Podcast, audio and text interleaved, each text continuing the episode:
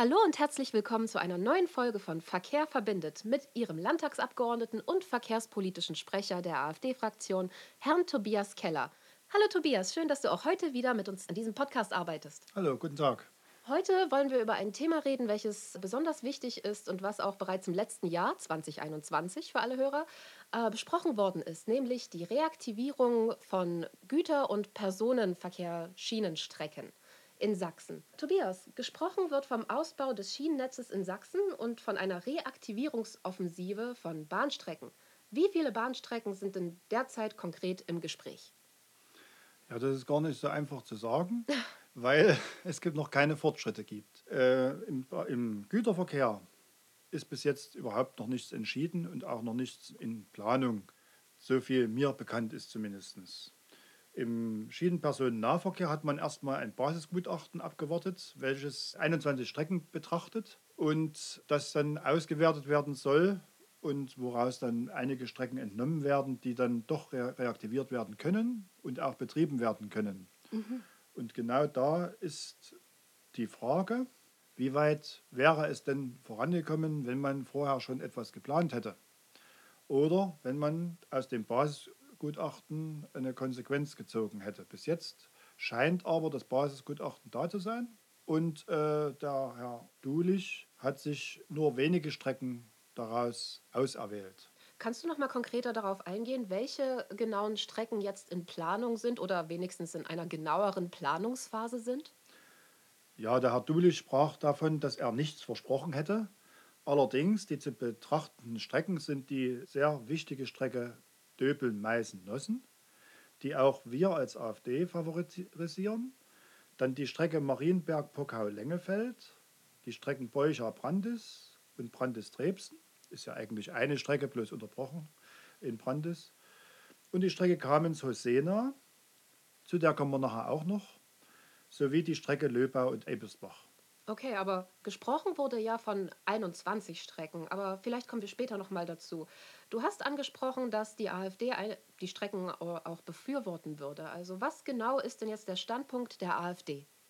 Wir als AfD sind der Meinung, dass man nicht einfach sechs Strecken raussuchen kann äh, und nicht erklären kann, weshalb die Strecken gerade ausgesucht wurden.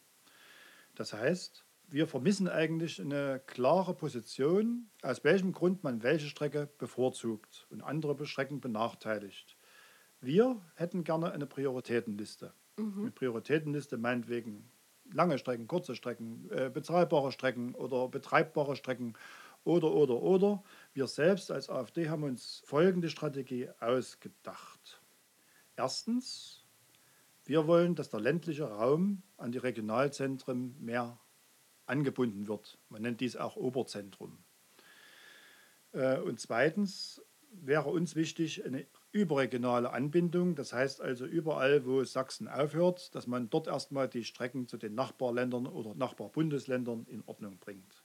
Der Bedarf an Bahnstrecken ist groß, insbesondere im ländlichen Raum. Das hat auch die neue Bundesregierung erkannt und auch im Bundesverkehrswegeplan festgesetzt, viel mehr Schienen zu bauen. Aber welche Gesichtspunkte sind denn wichtig, wenn entschieden wird, welche Strecke reaktiviert wird?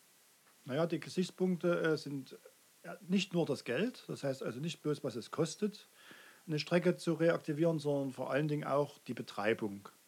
Insofern hat die Staatsregierung sicherlich ihre Strecken danach ausgewählt, äh, wie hoch die Kosten der Betreibung sind.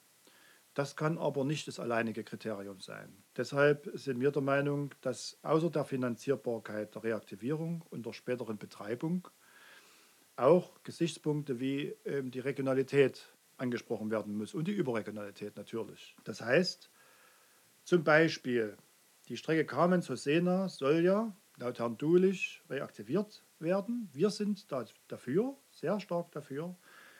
Aber es fehlt im Prinzip noch eine ganz, ganz kleine andere Strecke, die Strecke von Dürrörsdorf nach Arnsdorf.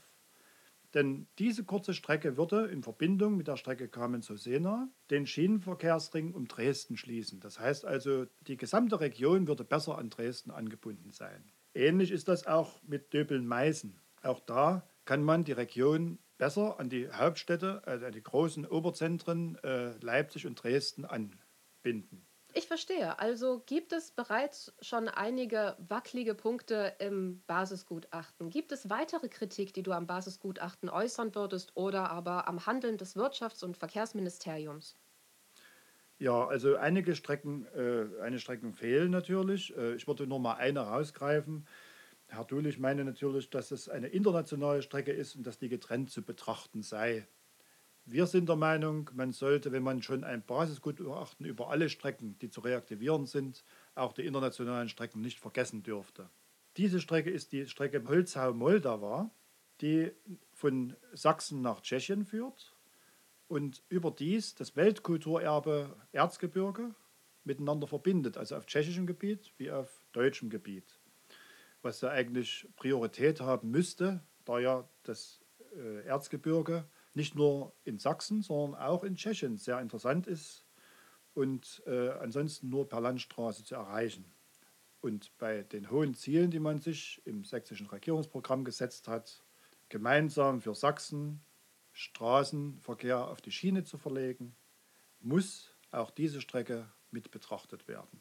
Des Weiteren haben wir die Idee, dass sei Fennersdorf-Eibau in Richtung Warnsdorf könnte die weitergeführt werden nach Tschechien.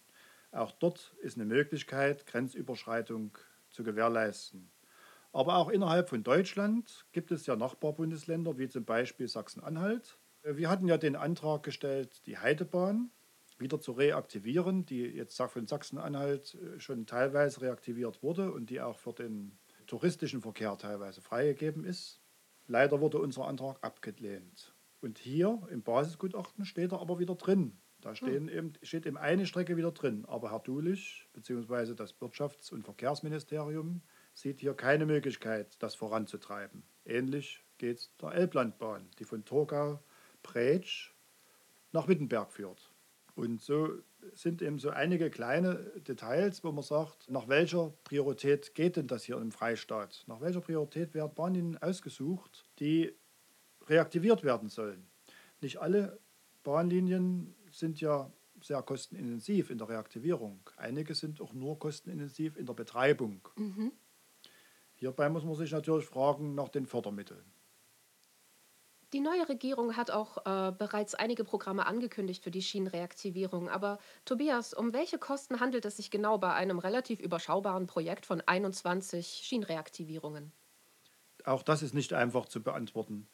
Denn von den 21 äh, Strecken, die in dem Basisgutachten betrachtet worden sind, sind leider nur äh, äh wenige mit Reaktivierungskosten ausgestattet. Bei einigen wurde es geschätzt, das steht dann drin, geringe Kosten sind zu schätzen, weil die Strecke noch äh, vom Güterverkehr benutzt wird. Oder aber hohe Kosten sind zu schätzen, weil dort äh, schon viele Rückbauarbeiten erledigt wurden.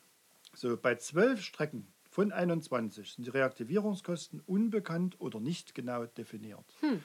Das heißt also, ich selber maße mir nicht an, die Kosten selbst schätzen zu können.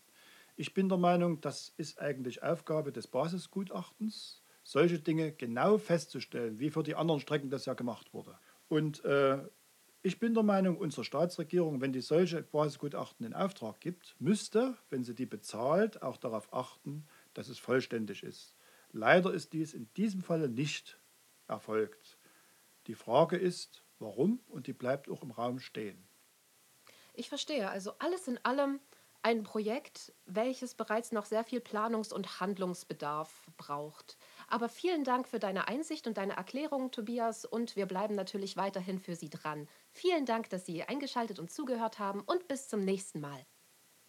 Danke.